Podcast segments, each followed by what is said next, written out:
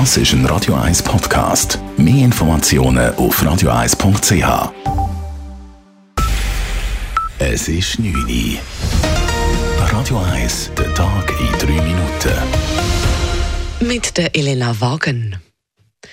Dem Bund wurden wegen der Sanktionen gegen Russland Vermögenswerte in Milliardenhöhe gemeldet. Das Staatssekretariat für Wirtschaft SECO hat im Zusammenhang mit den Sanktionen zum ersten Mal heute eine Zahl genannt.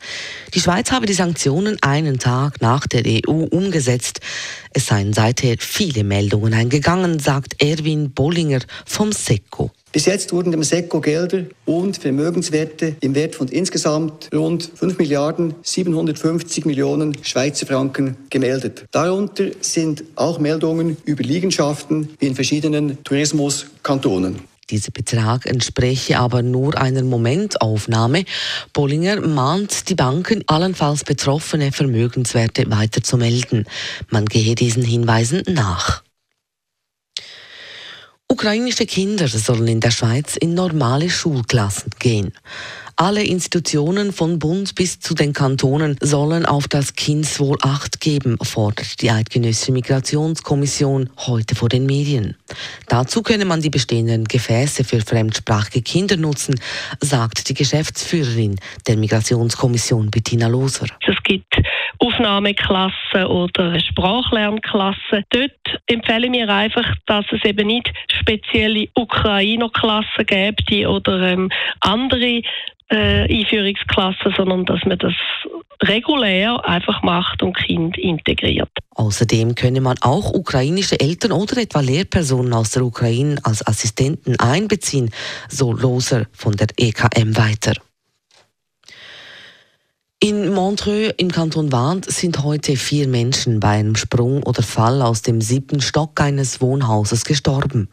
Eine weitere Person wurde laut der Waadtländer Kantonspolizei in kritischem Zustand ins Spital gebracht. Es berichtet Simon Schaffer. Bei den fünf Personen, die mutmaßlich aus dem siebten Stock auf die Straße aber gesprungen handelt es sich um eine Familie. Am Morgen am 7. sei die Kantonspolizei mit einer Vorladung für einen Vater, einen 40-jährigen Franzos, vor der Tür gestanden. Die Familie habe wegen dem Homeschooling von einem der Kinder die Anrufe und Briefe der Behörden ignoriert. Kurz darauf, ab, nachdem die Polizei vor der Tür gestanden sei die Meldung eingegangen, dass mehrere Menschen auf der Straße vor dem Haus aufgeschlagen seien.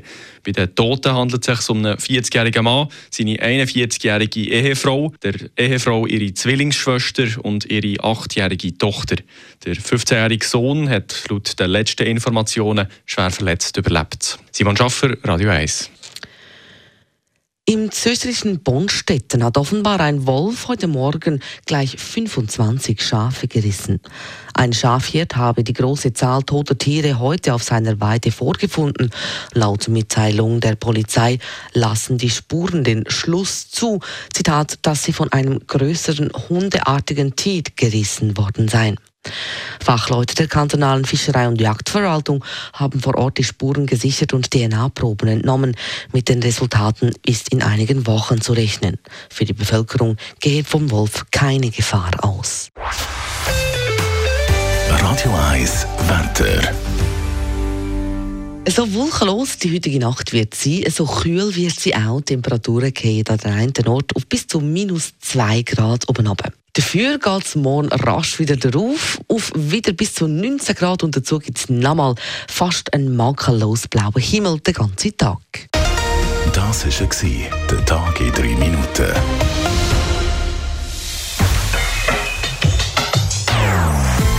Non-Stop Music auf Radio 1.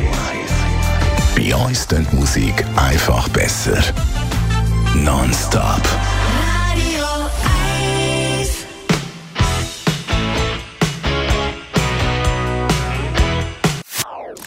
Das ist ein Radio 1 Podcast. Mehr Informationen auf radio1.ch.